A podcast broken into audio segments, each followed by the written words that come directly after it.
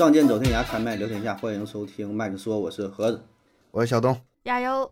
哎，大家好，这一期啊，咱们聊一个神隐事件。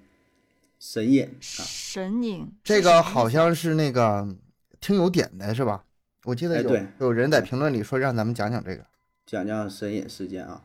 神隐事件是啥呢？这是日语翻译过来的啊。呃，在日语当中呢，叫做卡米卡苏西，卡米卡库西啊，就是神秘的消失啊，类似于咱们说的人间蒸发。啊当然，它这个神隐呢要更加神秘一些，它不是说自然灾难，比如说沉船了、飞机失事了，嗯嗯然后这人儿就找不到了，那咱保证也是认为说这人儿基本，呃，也就是 game over 了，对吧？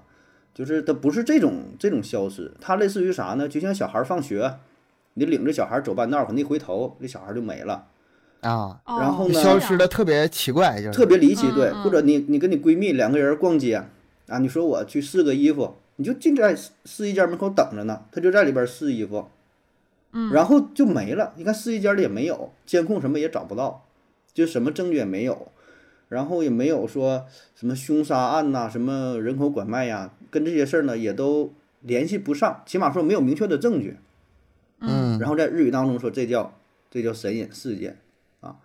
呃，我还特意查了一些资料，说日本民俗学大师叫柳田国男，他说神隐现象多半发生于儿童，啊、说就是无端的啊，无端的，这是过去就有啊，说自古以来就有小孩无端的失踪，然后呢会呃把村民聚在一起叫击筝敲鼓，就是叮当叮当弄出声儿啊，去找这个小孩儿。就过去觉得这小孩儿呢是被呃山神呐、妖怪呀、什么狐仙儿啊、妖精啊带走，就是日本他们这种神秘的这个文化呀，这个事儿也是不少。就他们日本什么灵异事件，对吧？这个也是很大的一个话题，就他都市传说，嗯，咱这好好整好整这个事儿。我怎么听着还是像人口拐卖呢？我还、嗯我还想野兽那头呢，就是这可能性好像很多似的。嗯嗯，对，反正都是猜测，因为确实没有什么太多的证据啊。然后在日本，嗯日本有三起是比较有名的神隐事件，呃，松冈家神隐事件、石井武失踪案，还有千田麻未消失事件啊，这三个是比较有名的。咱今天说的呢，就是第三起千田麻未消失事件啊。为啥选他呢？他这个主人公是一个十六岁的妙龄少女啊，我很感兴趣，然后咱就今天聊这个。另外那两起是两个小孩儿啊，反正也都都挺离奇的。总之就是大白天的人就就没了，活不见人，死不见尸啊。然后这起事件到现在呢是过了二十二年，两千年左右了，，哎，还是没找着啊。呃，目前为止呢，就是大伙儿推测他应该就是一起杀人藏尸案，但问题是尸体也没有啊。但基本现在都是往这方面推啊，找不到而已。找不到。了对，嗯，那咱说。说说这个事儿啊，这事件呢发生在二零零一年的三月份，地点呢是在日本北海道西南部叫四兰市啊这么个地方。事件的主人公呢千田麻未，他呢是一个呃高中高中生，当地高中的学生啊，当年是十六岁，十六岁小孩儿呢。家庭成员呢就是一般家庭啊，很和睦，没有过多介绍的啊，父母都正常，有个小弟弟啊。重点说这个麻未这个人儿呢，这个女孩子非常非常优秀啊，不但学习成绩好，哎，人儿长得也漂亮啊，就网上有她的照片儿，就非常甜美，穿着呃日本校服那那那个那个造型哈、性格呢说是活泼开朗，就是校花级的女神级的那种存在。大伙儿可以想象一下，就是上学期间哈、就是你们班里边儿或者学校，就有那种特别优秀的，当个什么大队长嗯啥的，一般演讲啊也上去，唱歌什么也好，就就就那那种女孩儿啊。所以呢，这千田她在他们学校甚至有自己的粉丝俱乐部，我的天日本日本叫什么应援团啊！反正就是我觉得哈，就是民民间组织或者学校，就是一些男孩儿好热闹吧，起个哄啥的，大伙儿组织在一起，所那以就很厉害了。那对呀、所以这事儿就是影响力非常大嘛。出了这个事儿之后呢，这个应援团呢也去帮着去找啊，去调查啊，也惊动了很多民间的力量，但是也也没有结果啊。那么他怎么神隐的呢？就是在去面包店的路上人间蒸发。他不是去嗯买面包，而是去这面包店呐去打工。啊，打工在日本这事儿挺常见的，就是女生、呃去便利店呐、什么料理店呐、男孩子去个加油站呐、去个什么修理店去打工啊，自己赚点钱，买个漫画啊，买点衣服啊，买点什么电子产品是吧？挺常见的啊。他呢就是利用课余时间在面包店打工啊。咱说一下这面包店哈，一开始他去的这家面包店呢是一家分店，面包店的分店，这个店离他家比较近。他家呢是位于市兰市西部叫百鸟台的地方啊，就他家这个位置呢，在城市来说相对比较偏僻一点儿。然后他上学的位置在市兰市东部市区，相当于市中心，相对繁繁华一些、发达一些的地儿啊。然后学校离他家呢大约有十公里左右。那不近了，那不哎近了。然后呢，他最开始打工在这地方打工了三个月吧，差不多。然后他就觉得吧，他放学之后得到这个分店嘛，就是得坐车回来，因为离家比较近嘛，对吧？他坐车的过程路程啊，时间不太好把握，所以他跟饭店的这个面包店的老板申请说的，我想啊，去离学校近一点那个总店去打工。嗯，这样呢，我放学了直接去店里打工，打完工了，然后我再回家。这不也是方便一些嘛，对吧？老板嗯一听，那行啊，欣然同意了。你你说的也有道理，对吧？反正也都打工，小孩赚个钱无所谓了啊，你就愿意去哪去哪。但是有一个要求，说你想去总店打工，你得学习一下冲咖啡的技术。嗯就是分店它嗯没有这个冲咖啡这个项目，你来我这会儿得先学这个事儿啊。这是一个故事的大背景啊。然后就事发这一天，二零零一年三月六号，事发当天。那么这一天呢，是日本公立高中入学考试的第一天。千田所在的这学校呢，作为考场，学生呢就都放假了。那千田一看，那正好啊，放假了，那利用这个时间，我去总店学习一下冲咖啡。哎，那在这天中午十一点半左右，千田呢给面包店的总店打电话，那边接电话的总店接电话的是一个女员工啊。千田跟他说：“我下午休息没有事儿啊，我想今天下午一点到总店去学习冲咖啡啊。”女店员说：“行，那就来吧。”俩人定好了时间。中午十二点左右，千田在家里吃的中午饭，吃完之后步行到了家附近的车站，在十二点二十五坐上了公交车，准备前往面包店的总店。那么这段路程呢是不用倒车，顺利的话呢大约就三十分钟啊。嗯，就是在十二点五十六啊，就是按公交站的站点这个时间来看，十二点五十六就能到这个东通站，就是面包店所在这个站啊。这个车站与面包店非常非常近，近到什么程度？下公交车对面就能看到，就眼前个三五十米，就二三十米这个状态，非常非常近。过道呢？过不过道啊？不不用，接着啊，接着啊，奇怪的事儿就要发生了啊。千田呢上车之后，车往前开，到了东通站，他并没有下车，而是啊多坐了一站，啊，在一点一点零三，他到了东丁二町目站下车，就是他的第二站吧，下车。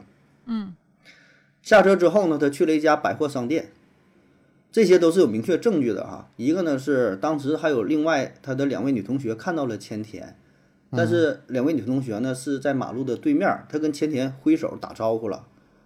后来呢，警方在商场的监控录像当中呢也发现了证据，在一点零四和一点二十六，千田呢都出现在这家百货店的化妆品的柜台前，监控录像上录像上有他的这个。个他这心挺大呀，都一点二十六了，这约的一点还没去哎，对呀、你听看，这穿着是卡其色的外套，一个深色的什么牛仔服，围着围巾，这个形象啊非常清楚的，录像录像带上有他啊。但是看这个样子吧，这不像是要买东西，就是闲逛，就是那个状态跟咱想买东西不一样，的吧？你想买，你得挑挑看看比较什么，那不是就是就是闲闲闲搁那会儿溜达这个状态啊。那有有点不正常很悠这就是闲。第一个问题，说的定好的是下午一点要学习要见面儿，为啥嗯多坐一站？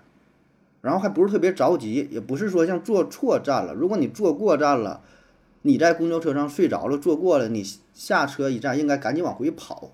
他明显就是到了这个这个百货商店啊，有啥想法吗？暂时 那就是像我上班儿似的，就是八点半之前，我着急忙慌的啊，开车，哎呀，堵车心也着急。啊一到了八点半，去他的吧反正也迟到了，反正迟到了。爱咋咋地吧。对。嗯，我迟到一分钟也是迟到，迟到一个小时也是迟到，我就不在乎了。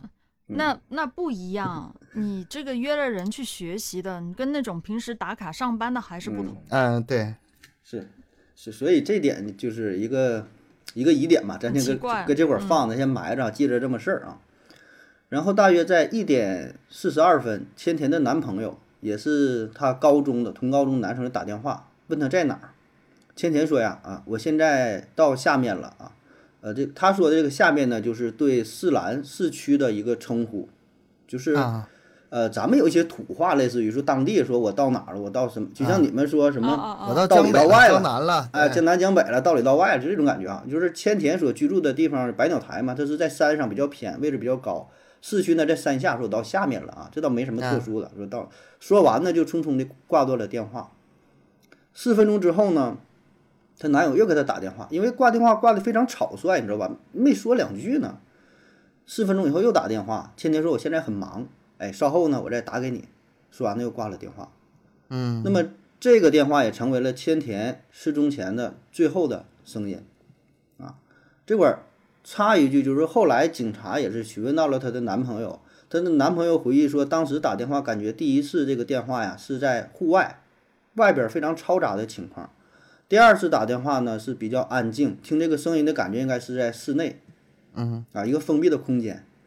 然后警察根据手机基站的这个信号一查询，发现这个电话最后接通的位置就是在面包店总店的附近，啊，当然这个是个后话啊。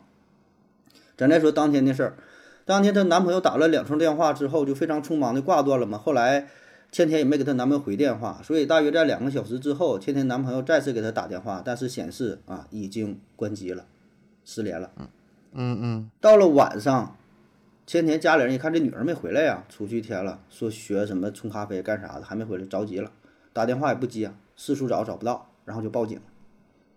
警察先得联系咖啡店呢，不是，先得联联系那面包店呢，问我女儿去没去啊？啥时候走的呀？得问这个呀。不一定知道的呀，呃家长。当时对对，雅又说一个非常重点信息，他家长其实并并不知道这个事儿啊，对呀、这个我我觉得我们的行踪就是小孩，他可能高中了，他就是临时想起来，对对对，他就觉得中午去学一会儿，下午就回来了、啊。当时知道他行踪的啊，这个几个重点的信息，当时知道行踪就是这个面包店这边儿，她男朋友，嗯剩下其实没有其嗯他人反正报警了，可能不一定。警察这边呢就也四处找呗啊，但是网上的描述对于这段的描述就说日本警方很不给力啊，只是象征性的发了一些传单啊，问问大伙儿是否看到了，没有展开特别积极的调查，然后也没有什么线索，就到这儿，这个基本就是这个案子，完了，完讲讲完了完。事儿了结，束今天的节目就到这儿了。就就就到这儿了，下期见，拜拜。对呀、所以你想吧，这个案子怎么整呢？怎么办呢？从哪入手？还是觉得是个案子。首先，他如果没有私奔，没有这个离家出走的这些，嗯，呃，去就是，呃，去这想法那叫什么？嗯那他意外或者是被杀害、被劫持、被绑架的可能性更大。嗯嗯，我我觉得也是案子，应该是个案子。而且日本它就是有很多那种很变态的那个就是犯罪啊，针对少女的这种变态犯罪其实不少。我经历过一嗯些，像那种把人绑就是绑架起来，在一个屋子里很长时间嗯，进行各种囚禁起来，性奴这种，不一定是性奴，他有的是单纯的就是为了呃囚禁伤害伤害然后取乐。嗯然后呢，还有说把那个就是很多年之后发现那个女孩尸体在哪儿呢？在某嗯某建筑的那个水泥了，嗯啊，那个钢筋混凝土给它灌里灌里边了里头了。嗯，对，这种现象都特别多。我对日本的印象就是那些案子都特别的，残忍和变态。嗯，嗯我就老往这嗯想，可能是跟讲讲案子有关系。你你看啊，根据咱们现在掌握的这些资料，感觉呢，千田坐车坐过了一站，然后到商场，然后呢，搁商场出来之后又上公交车，又往回坐一站，然后要去面包店，对吧？这么一个过程，然后下车，然后就消失不见了。所以很自然的，现在我们想到的第一个问题就是，当时这个面包店的老板是否看到了前田？嗯嗯嗯，对，这个这是一个重要。的点，你看没看着是吧？然后呢，警方自然就把面包店老板锁定为第一嫌疑人呢，对他进行了调查啊。这个面包店的老板呢，三十多岁，已婚。调查发现呢，这个人呐比较好色啊哦，，比较好色，就是 店员也是反映，就是但凡有来这里打工的女学生啊，比较年轻的，这个老板呢，反正不太正常，色眯眯的吧，占点便宜，揩点油聊他一下，哎，开开油。嗯甚至有那个年轻的女士来买面包，她都刻意放慢脚步啊，就动作都很慢，假装听不着啊。你要哪个面包，就是跟你搭讪呐、扯着了这至于？吗？哎，有啊，你是不了解这个男人呐，哎呦，你就去那买东西，现不出来，不一定表现出来。你你去那买东西，你就感觉你看看，就跟那个大妈买东西速度保证就不一样。你结账的时候，你试一试，你下回。后来呢，又在这老板家中呢搜出了一些色情的漫画啊、录像带啊，甚至有一些是囚禁女高中生的录像带啊，有这种视频啊。但是吧，这事儿呢，就是让人浮想联翩，可是你也不能说证明啥，对吧？人有这种爱好，那也太正常了。人看点东西咋了？成年人是吧？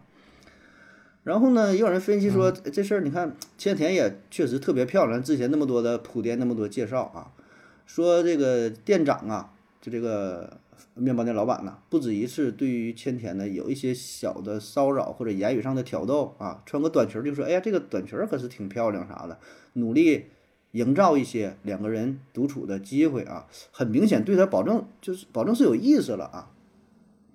但总之这些东西呢，也不能成为一个特别有力的证据啊。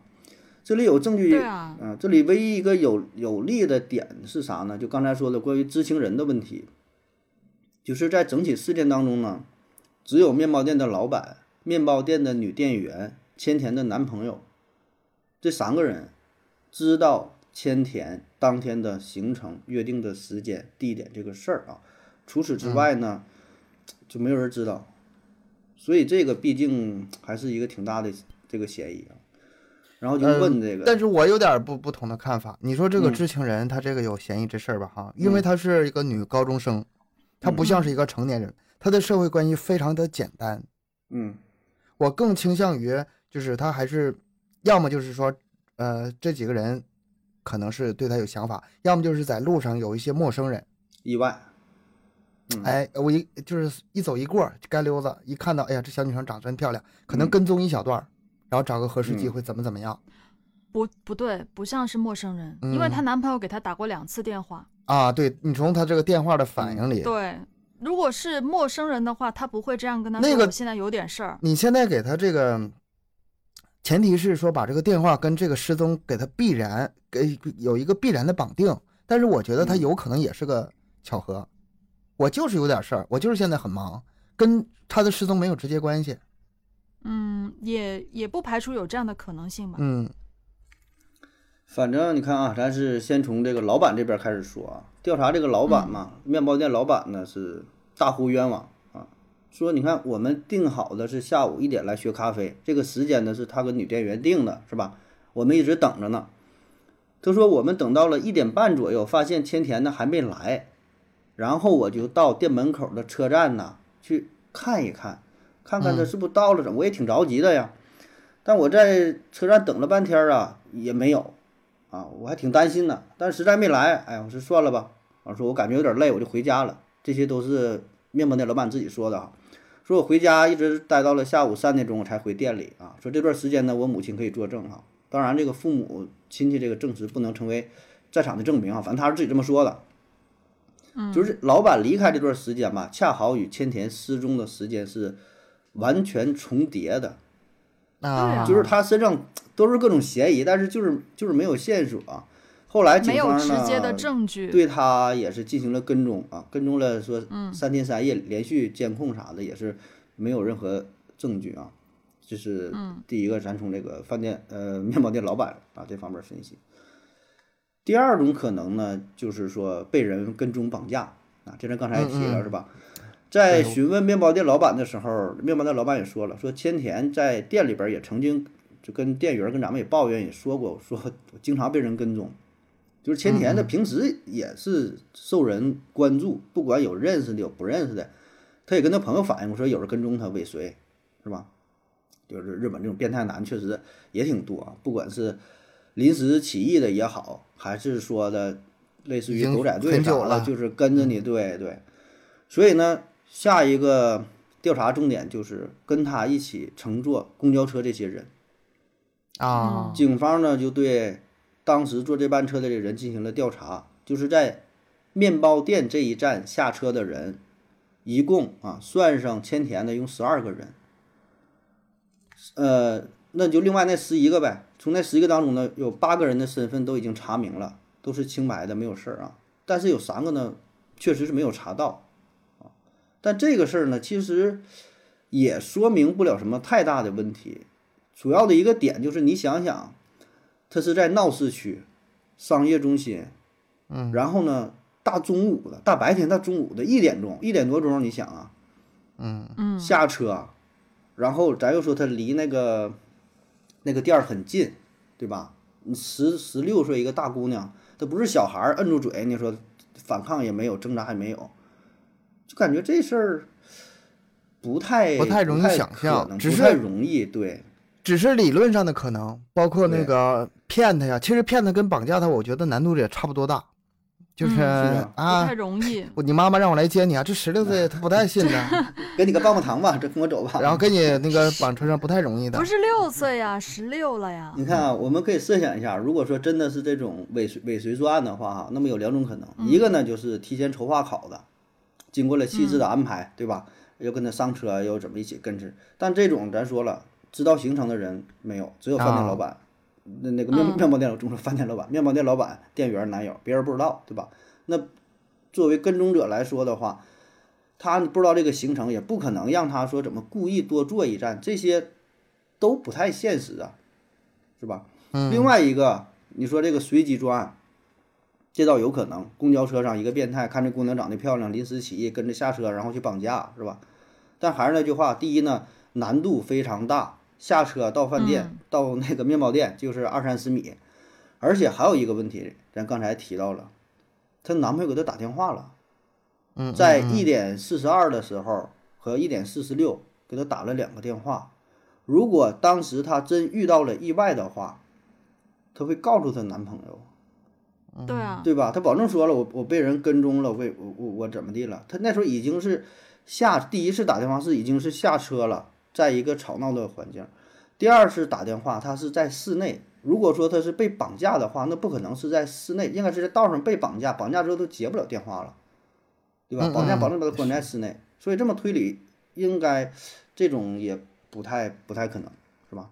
嗯，那么就还有一种可能，就是千田被她男朋友绑架了。对，嗯男朋友故意打电话，就是制造那种朋友打架绑架。就是存在这种可能性吧，是吧？那嗯咱说从对他这个行程上是比较了解，包括最后打电话这个时间他也能控制。呃，具体的内容呢是他跟他女朋友之间这个对话说的信息呢是什么呢？咱们不知道，对吧？就是是他他一嘴说的，他说的，他自己说说的这个是没有办法证实内呀、一会儿户室内、室外都是一面之词。他反嗯复打电话的目的呢，可能就是想确定千田的位置，就看你到哪了。他说啊，我到我到什么什么下面了，我到哪了，确定他位置啊。也有可能那个时候已经绑架完了，那个电话就是故意打的。对啊，就是制造一个假迷象惑对制造一个假象个对迷惑警方嘛。嗯然后那个时候手机可能已经在他手里了，嗯，自己左手打右手，但是是接通，然后也不许说话，然后挂断。嗯不对，不对，不对，不对，不对，不对。她男朋友，她那个通过那个网络定位定到那个 女朋友的电话位置是在面包店附近，她男朋友电话位置也能也能定到，对啊，正常来说是一可应该可以定位因为这已经是置啊两千零一年了，那个时候这个技术应该嗯是够了。但是这个事儿呢，这你说这个是电话，这个是一个重要的点，对吧？你看男朋友搁哪打的，而且就一个她男朋友一个高中生，他绑架他女朋友这个事儿吧，也就是你想他有什么理由啊？他动机是啥？无非他就想你说就那方面的事儿，对吧？但是他女朋友他这事儿很容易得到，是吧？本来就是女朋友。然后呢，你说为了钱，一个小孩儿，他绑架的话也没有说后来要赎金又啥的，也不成立。你说还能想干啥？就是想不来啥。而且作为一个高中生，你很难非常隐蔽的能干出这种事儿，对吧？除非说他是跟别人合手把自己女朋友绑架了，或者别人教唆啊。对，只能往这上想。但是这事儿呢，也都是不是特别成立，就这一条吧。就这几个人来说的话，我感觉可能还是那个面包店老板的那个嫌疑会更大更大一些，是吧？嗯嗯。咱再说下一种可能性啊，说这是被朝鲜人绑架了 啊，朝鲜人啊，涉及国外了。嗯，为什么说是朝鲜人绑架日本人啊？就是这个是很大的呃历史上这么一段时间一个政治事件啊，就是当时朝鲜人绑架了很多的日本人，不是一个两个的事儿，而且不止在日本绑，他在欧洲很多地方也都绑这个日本人。这个有点。因为我不不止在一个地方看到，就是有关这个传闻了。这个朝鲜了是吗？对，就朝鲜人可愿意绑架了，很多神秘的事件吧，找不到这个答案，都是朝鲜人。呃，这可能也是有，但是我觉得可能有点过多了。嗯，他呃这个说法呢，是因为就是说日本人啊被绑架之后嘛，到了朝鲜是教这些间谍日语啊，一些生活习惯呐，一些礼仪呀，这说不过去。不是这个这种事儿是真的有的吗？但据说是被证实了，说在二零零二年的时候，说朝鲜是说承认了，说绑过日本人，还绑了挺多呢啊，起码有七十多个，岁数大的、岁数小、小孩啥的也都有啊。但是这个事件呢，反正我能查到的资料啊，说主要是集中在一九七七年到一九八八年，就七八十年代。对，那个时代还差不多。咱们这个事儿是发生在两千年以后了。对啊，我觉得在两千年之后不太可能有这样的事儿了对，你要说以前落后点儿，时代也许是吧？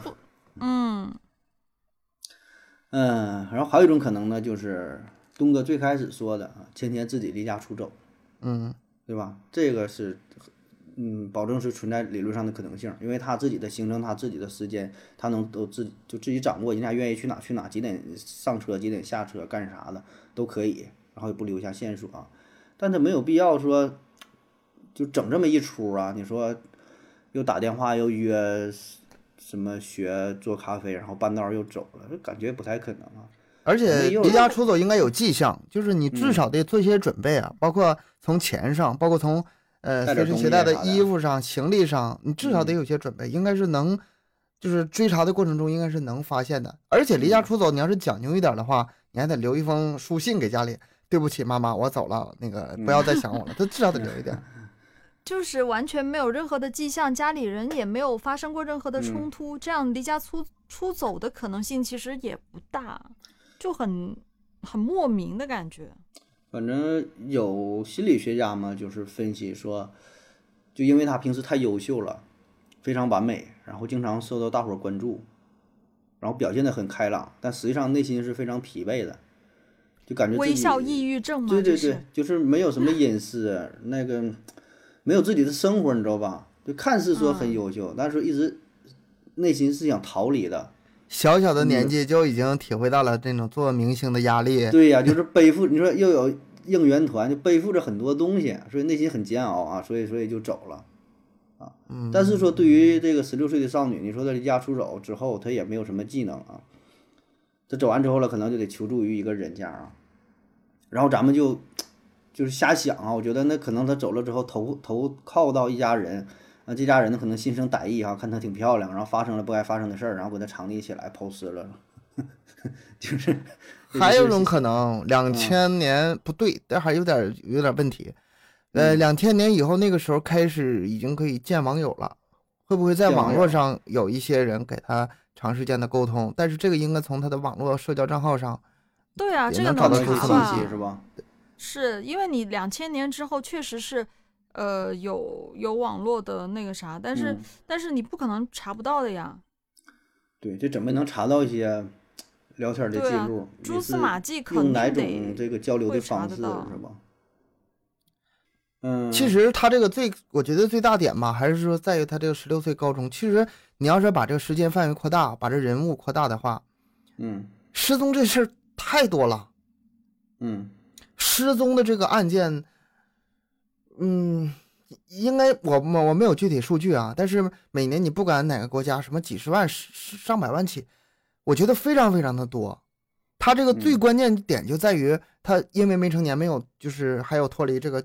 家里的这个管教，一过了十八岁之后，我觉得很多失踪案就这么不了了之了。愿意干啥干啥去了，太多了。嗯，那他这个吧，就还有一种可能呢，就是私奔了呗。对啊，也是离家出走一种。离家出走，对，可能不是说见网友啥的，人家私下有个男朋友，俩人这也挺漂亮，那个人也挺有钱，也有这个生活的能力，就离开了，离开了。这个城市是吧？找了一个地方隐居起来。你要说的话，这个还是最好的结果呢。对，这期其实是是挺好的。然后过了很多年之后，他携家带口带着孩子回来了，这已经是不错的了，至少不是血案。只要还，我觉得只要还活着，就是最好的。幸福的活着是吧？嗯，没受什么虐待啥就挺好了啊。咱希望是这种吧哈。然后剩下呢，就还有一些超自然神秘力量。被外星人带走了，进入到平行宇宙了，掉入另一个什么空间了？这咱就不不讨论了。这个神隐，不，你别不讨论的。我想咱们网友可能主要想听的是这个，主要听这个呀。这这有点太太扯了，咱还是按这个按这个正经的案子去说，毕竟是现实发生的。呃，我们说是后续的调查。呃，北海道札幌的有一家私人侦探哈，也有说是他应援团去找到的一个私人私私家侦探社啊，以个人的名义。进行了后续的一个调查啊，他们发现了一个当时警方疏忽的非常重要的线索，哎，搁这会儿埋着呢，埋个坑，就是这个面包店嘛，它一共有三层，一层呢是面包店，是是老板开面包店嘛，二层、二楼、三楼是仓库，二楼、三楼仓库一共是六间租房出租的哈，四间呢是被出租出去了，两间是空着的。而警方当时在案发时候进行调查，只是针对于一楼进行了排查，二楼、三楼呢，他根本不知道，嗯，所以就怀疑这四边这这上面是不是有一些玄机？当时千田是不是就被藏在这里边了？对，被绑在上面了。对，那么这个事儿一爆出来之后呢，面包店的老板呢，再次成为了舆论的焦点啊，很多人就觉得这应该就是他了啊。这面包店老板是遭到了很多的网络暴力啊，现实生活当中呢，也是。他的店基本也开不了了客人越来越少。但尽管如此呢，这个老板呢还非常坚挺，他也没走，就还在思兰市待着。他不干面包店了，后来开了一家餐饮店啊，就不离开这儿。他自己说：“我是问心无愧，我没做过亏心事儿，我为什么要走？”嗯，他就还挺还挺坚强。嗯，那么时至今日哈，如果说这个千年还活着的话呢？应该是我看到现在是三十八岁，到现在三十八岁。然后日本警方呢是根据他年轻的时候那个样子，呃，绘制出了他现在的这个肖像，依然是张贴在这市览市，到处呢就寻人启事，寻人启事呗，希望这个市民们帮着找一找，我就发展到了现在这么个情况。那么以上就是关于这个事件哈，以及一些推理。你俩先说说，看你俩有什么想法？我我这个是我特意研究了，我最后我说说我的想法，我觉得就是标准答案了，是吗？嗯，你你心里已经有标准答案了，你是不是还有什么隐藏的这个线索没告诉我俩？没有，就是刚才这些事儿，但是你得把这些综合在一起。你看啊，第一个点，为什么坐车坐过了一站？这为什么要坐过一站？能把这个事儿解决了就行。一个是为什么要坐过站，一个是坐过站的。时候他就是发生了什么事儿，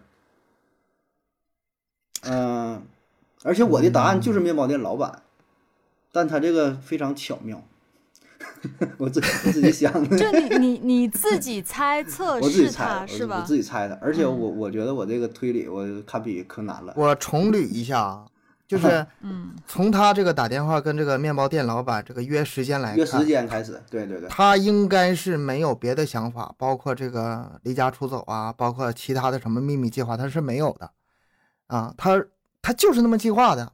我就是想到这个，但是因为是高中生，可能是关于这个时间观念不强，或者是他当时坐过站了，坐过站这事我也觉得没什么大不了的。不是，我突然有一个想法，他坐过站去百货商店要买些什么或者找些什么，应该是面包店老板让他去的。面包店老板就是那什么时候告诉他的呀？不是他买什么了？这个这个咱始终没有。就是我具体他做什么我不知道。但是如果这样啊，比如说我跟某人约了某个时间要去找他啊，但是呢，他跟我说，哎，那呃去找我之前，你能不能帮我去某一个地方做些什么？嗯，那可能我就会先把这个事情做完，我才会回过头来去找他呀。所以我会不那么着急的去担心我要迟嗯到了这个事情。嗯，这里有关键一点，就是说他们去面包店跟老板约什么时间，然后干什么事，这些事都是从别人口中听说的，从面包店老板口中听说的。就是嗯咱们听到的这些约的一点什么这些时间，他是不是真的当时真的那么说，咱还不太清楚，啊，可能有些其他内容。所以他他可能约的就不是一点或者是两点呀，嗯，或者是呃你来之前你要去做些什么事情，就是有没有可能他们之前在电话里面有说另外一些事情，这是我们不知道的，嗯因为这是面包店老板他自己单方面说的呀。对，你说这是两个事儿哈。就第一个，如果说他约的是一点，然后临时改两点，就就这个事儿，我想了半天，我才想明白怎么改的。就是你说打电话中间要怎么让他去改很难，他可以调他通话记录，他在坐车过程当中他没接到电话，你知道吧？对，只能事先。他没有，他唯一唯一找到，你嗯，不是，他可能在从从一开始他是呃有有两个可能，第一就是他可能从一开始他约的就不是一点嗯，这跟嗯盒子啊想的不一样。这一点啊、这点我也想到了，这点是这样的，就是他俩约的时间，一个是约的可能就是两点，一个呢可能是俩人呃交流的时候产生了一些嗯误会，就是天天给他打电话，跟那店员沟通说，我两点去，店员可能听成了一点啊，然后他可能他提前下车，但这个事把这个日语的两点和一点发音给我发一下，我看怎么能听出来。一起没一起没撒气吗？但是不太一样，你知道吧？而且这个事儿，你想啊，他咱之前为啥交代？从他这个呃监控录像当中看他那个状态，他明显就是感觉，反正咱也是都是看这些介绍啊，感觉他就是悠无事可闲，做，对，悠闲。嗯他不是说约的两点，然后我一天到这个地方，我去溜达一会儿，我去我去干点啥，我就刻意这么安排。明显他就是说到这会儿来早了，我等人儿，无鸡六兽啊，咱说是这种感觉。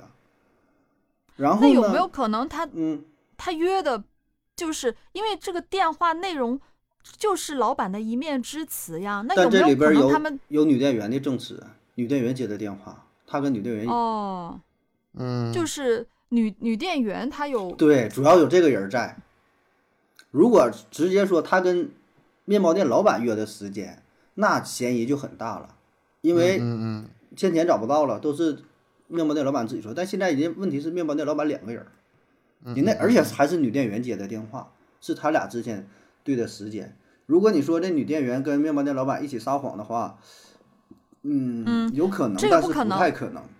不太可能，对吧但是我在想，有有没有可能就是面包店老板跟他有另外的呃什约定怎么样的一个约定或者联系方 式，导致就是就是这个这个点我暂时想不到，但是我可以确嗯。定的就是，嗯、如果我约了人一点钟，那我。呃，一点半的时候我还出现在别的地方做些什么其他事情，那我嗯。跟我约定有约定的那个人是一定知道的，嗯，就是他不可能就是说他知道我要来晚了，不管是他让的，还是说他知道这个事儿，我能原谅他，不着急。对对吧？对对对对，我嗯。这个我我觉得是这是正常心理吧，一定嗯。是的。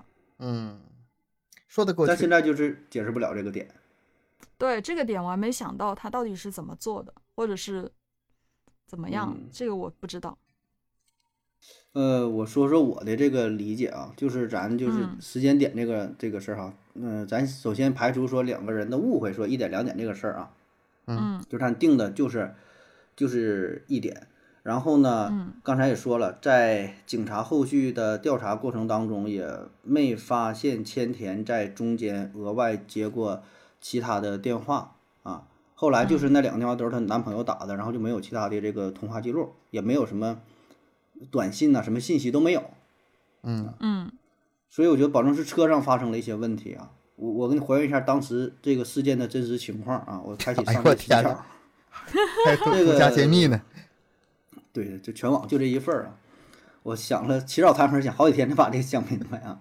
这事件是这样的，在十一点半，千田给面包店打电话，那边呢故意就是他。面包店的老板他提前已经知道了千田要去总店学习，而且面包店老板一般也不太轻易可能主动接电话，对吧？反正这时候就是这个女店员接的电话，他俩定的时间也定好了是一点，在十二点二十五呢就乘车出发了，然后他坐上了公交车之后，有一个人跟他搭讪，嗯，但这个人呢？看起来就非常正经的人，不是那种那种就是好色之徒啥的，而且那个人的衣服上有他们面包店的一个 logo，非常小，不太显眼儿，或者有什么标志，或者之前见过。总之，呃，对，总之就是跟这个千田说上话了，你知道吧？哎，然后说，哎，千田小姐，或者说怎么的？就像你说，他俩之前有过一面之缘啥，在面包店也是打工的学徒子，还是面包，反正面包店里的人儿，咱管他叫 X。然后说，哎，好巧啊！说的你这要干啥去？他说我去面包店，下午要去冲咖啡。完，那个人他是跟面包店老板是一伙的，你知道吧？然后在车上 说的有模有样的，来吧。所以他才知道千田的行程，因为没有第三个人知道他的行程了。他提前坐上这个车，因为预约了一点嘛，他差不多就这点儿，他就得他就得走了，知道吧？然后呢，两个人在聊天的过程当中呢，他可以假装接一个电话，说的啊啊，培训时间改了。哦，改到两点了，哎，那正好啊，我我跟对我跟千田还在一起，那我跟他说一声吧，或者甚至说不用不用打电话，他只是说见面一聊起来，哎呀，我也正好要回店里，或者我也是正好我是个学徒，我是干啥的，反正是店里的内部的人就把这个信息透露过去，嗯，然后让那个千田就知道了，说下午这个事儿是改到了两点钟，所以他才不着急。对，而且等他上车，他得坐了一两站之后，你知道吧？然后，嗯，千田女士看了看，哎呀，这整的这还来早了，来早了，这个去市中心对吧？旁边正好有一个百货商店，我去那会儿转一转吧，就这么的。他说行，那我就再多坐一站，多坐一站，然后再回去啊。但这里有一个点，就是为什么要改变一下这个这个行程？你想一想，为什么改变这个行程？如果他直接去，直接去面包店，就这样的话呢？嗯，你说这个这个面包店的女店员就可以成为老板的一个证人，就是两个人，他俩不是一起在店里等吗？等到了一点钟，千田还没来，但老板心里知道他不会来的啊，他是被人家不那啥了，让他去那个去那个百货商店溜达去了嘛，故意等等等。等到一点半，还没来，老板觉得差不多了，他就装作很着急的样子走出面包店，在这个车站附近等着这个千田，因为他知道啊，千田大约一点半、一点四十五十，怎么他也得来了，对吧？因为他这不得往回坐车吗？嗯，就不让他进入面包店里边，不让他看到女店员，他直接搁车站等着，把他接走。所以你看这这一点他就很奇怪，一个面包店的老板。等这个店员能等半个点儿，不不是店员，等这个一个实习的来这块儿打工的女学生，等半个点儿，嗯，然后他没来的时候还不打电话，你主动出来去迎接一个打工的女学生，对吧？有点显得你有点太积极了吧，对吧？你起码你你可以打电话去问问，但他没有，他出来这么这么去迎他，这就有点不对劲儿啊。那他为什么要整整这么一出呢？就把这个时间点改一下呢？你直接约这个千田来店里不行吗？是吧？你绑架，但是你这么做的话，你嫌疑就非常非常大了。约好的一点到你们这个店里，然后就搁你们店消失了，你就排除不了你这个嫌疑了。想办法用时间差把自己店给排。他用对对对，而且特意是让女店员接的电话，你知道吧？这这个事儿就把自己摘出去了。用这种方式，他就完全可以说，我根本就没看到前天，我出去接他的时候我也没看到，那看他没来，我下午没有事儿我就回家了啊。而这个时间他又是女店员定的，说你们定的，我我也不知道，我还搁这会儿傻等着呢，是吧？那坐没坐过站什么，那我也不知道怎么回事儿。他把这些就全都给自己摘出去了，然后咱说老板大约在一点四十左右嘛，就正好那个千年回来，千年不下车嘛，两个人呢是寒暄了几句，然后在一点四十二分的时候，就是男朋友他打电话嘛，他正好下车在外面，他说我我到了，其实就是在面包店老板这嘛，两个人已经见面了，然后说我有事儿就匆匆挂断电话，四分钟之后，这个老板给千田带到了这二楼或者是三楼的仓库里。然后说开始学习冲咖啡，让男朋友打电话，哎说完又又挂了。然后这时候，那位在车上遇到的先生可能也来了，嗯，然后在接下来一个小时当中，就对他发生了一些不可描述的事儿。你这是把一切的就是很难解的问题啊，用代数方式带了一个 x，然后给他解解出来了是吗？就是没法解决的事儿，你就多了一个人出来把这个事儿解决。然后他又。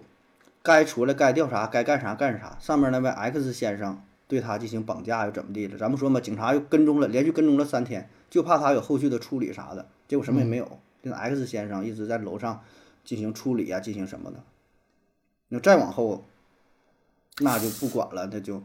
但但是你说这个说得过去，他解决过最大问题就是说他那个一个是过站，他那就是不是坐过站的，他那就是故意去的，然后很悠闲，这样的话他是可以。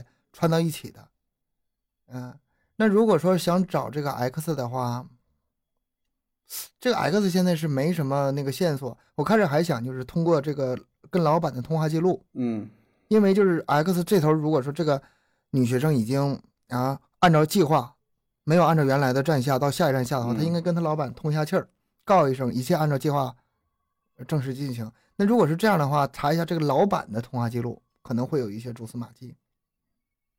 但如果说事先就全都说好的话，把这块也给排除，或者是用一个不记名卡怎么怎么地的话，这个也能也能避开。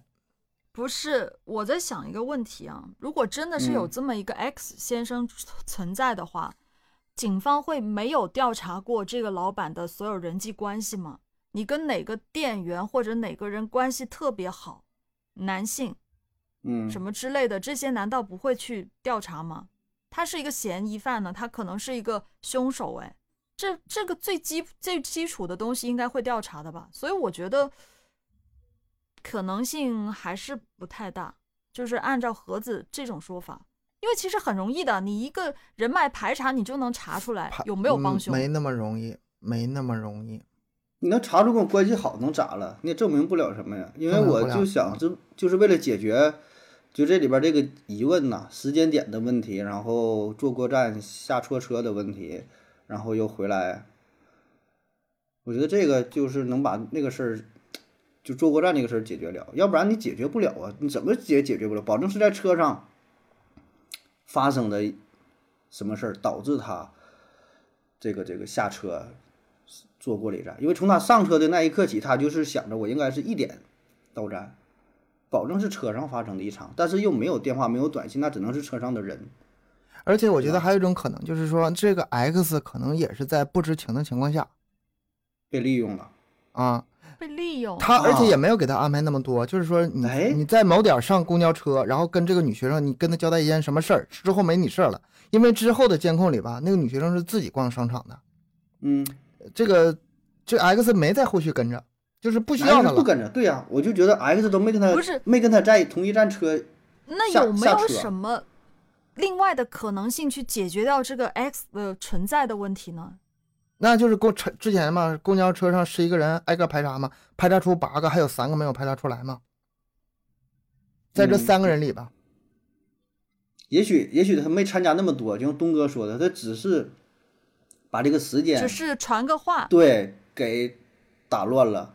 他也不知道自己被利用了，之前看一个电影嘛，就是一个劫银行的案子，嗯，就是有个人去某某某把什么东西交到哪儿，然后另下一个人把这个东西又怎么地，所有的人都不知道自己在干什么，但是他们组合起来一小段呗。对，但是这些所有人负责起来。用一个就是更完整的视角来看，他们在完成一起惊天的抢劫案，但是他们谁都不知道自己在干什么。啊，也有那种就像造造枪的也是嘛，有的那个工厂一人做一个部件儿，最后一组合就是一个枪，正常照不让照。但是这样对这个智商的要求就更高了，难度更大了。嗯，呃，我我我对我会更倾向于。这个如果有人真的去帮凶的情况下，我会更倾向于这个帮凶他其实知道的并不是那么多，嗯，甚至他跟这个老板也不是什么特别熟悉的关，对对，嗯，我觉得这样的可能性会更大一些。但我觉得你这种的话很不保险，唯一安全的方式就是给他拉下水，嗯，两个人一起对他实施性侵杀害。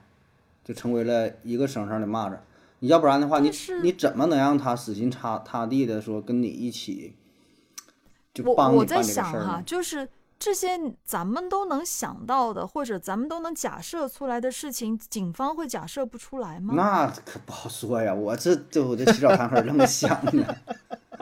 时隔二十多年之后，没有任何现场资料的情况下 破破案了。你看这过一阵儿，我告诉你啊。这个案子不一定什么时候就就就破了，一推理，你看一样，一点不差，咋样？嗯，那其实其实还是那个啥的，就是我思路我们还是比较吻合的。就像我前面说过的，他反正就是他自己去到那个地方，一定是他主动自愿去的。嗯，去去商场啊，或者是耗时间啊什么的，肯定是嗯。知道改了时间或者什么，这个这个我感觉是这样子的，因为你不可能约了个人，呃，无缘无故对呀，所以这就是这样子，就神隐嘛，就点就在这儿。为什么？对，最最大案子就是出出名非常有名了，就里边这些事儿都，各各个点都很有意思。如果单纯一个人就消失了，那可能也就不会成为这么经典。还有一个可能，你要是说这个时间点上问题上，我还是回到刚才那个点。就是这个女店员，如果是他一伙的呢？女店员可能是受某方面的胁迫，或者是跟这老板关系不一般，怎么怎么样，他就做个假口供就可以了，就把这时间点这个假口供说一下就可以了。哎，不对，但是他他有他有个那个改时间的感觉是吧？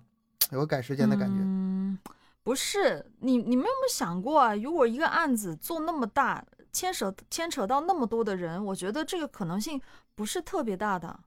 嗯。哎，还有还有一个疑点，你一说这个，我想起来了。如果这个老板思维这么缜密，他能这么天衣无缝的，又是制造时间点，又是怎么怎么地的话，那么从常理来说，他有前科的可能性很大，或者说他后续又干过什么事儿，他不是独立的案件，他前后可能会有其他案子。对，而且如如果他的思维是这么缜密的情况下，他一般呢这种人的话，他。不太需要帮凶的，你帮凶越多，你自己暴露的机会是越越高的，越危险。嗯，对，越危险呢。我觉得有这种思维的人，他不会允许自己有什么帮凶存在的，自己一个人就能解决所有事情，只不过想他在想怎么去把这个事情解决而已。他有可能使用到别人去帮助他，但是帮助他的人其实并不知道真相是什么，或者我正在做什么事情。嗯，哎呀，我现在我现在脑瓜仁已经。有点疼了，要不咱就简单点儿，换换下一个这个可能性吧？是外星人绑走得了，是吧？外星人 这简单，对，外星人绑架案啊，生物研究，然后研究地球人类怎么的，这多科幻呢？行，以上呢，这就是关于日本三大神隐事件之一啊，这个十六岁少女离奇失踪事件啊，反正呢，咱们呢也分析的。自以为吧，能想到的也就差不多了。这么多种可能性啊，又绑架呀，又是跟踪啊，又是离家出走啊，又是干啥的，是吧？然后看看各位听友有什么想法，对啊，有什么我们我我们听友也是很多很多这个很有才的，对，看看大家有没有什么想法。谁以前也看过这个资料，掌握咱们不知道的这个信息啊，给咱提供一些资料，是吧？大伙儿研究研究，我感觉这还是。挺有意思。你就想这个案子哈，就怎么能把它圆上哈，各个这些疑点都能摆平呢，是吧？我跟你说，可以留言。凡是悬案，你都会就是这么就是绞尽脑汁的去想想各种可能性。但是只要这个案子一破的话，一切东西都索然无味的，真的没不就是这么回事？就太正常了，是吗？嗯，就是现实中真的那么离奇，然后又那么诡谲的那个案子吧，其实很少很少。嗯，对，很少。就是有一些关键的资料你没有去发现那个点而已，一发现了就是很简单。就是你没有那个线索嘛？当你有这个线索的时候，你会发现其实一串起来就就这么回事。更多巧妙的事件都出仅仅出现在小说和影视剧剧作品中。嗯，就是你看案子看资料看看看看，就是看了很多真实的案件之后，还不如看会儿电影。感觉更开你要这说，可能就是他当时看错点儿了，或者手表停了啥的，是吧？就就就就误会了，表不走了，是吧？行吧，今天的节目呢就到这儿啊！欢迎大伙儿积极呃，留言、点赞、转发、打赏、加入咱们的新米团，以各种形式支持咱们的节目，也可以可以关注咱们的公众号“麦克说 Plus”，在这里获取更多的内容。咱们的更新时间是三七二十一，拜拜，拜拜，拜拜，下期见。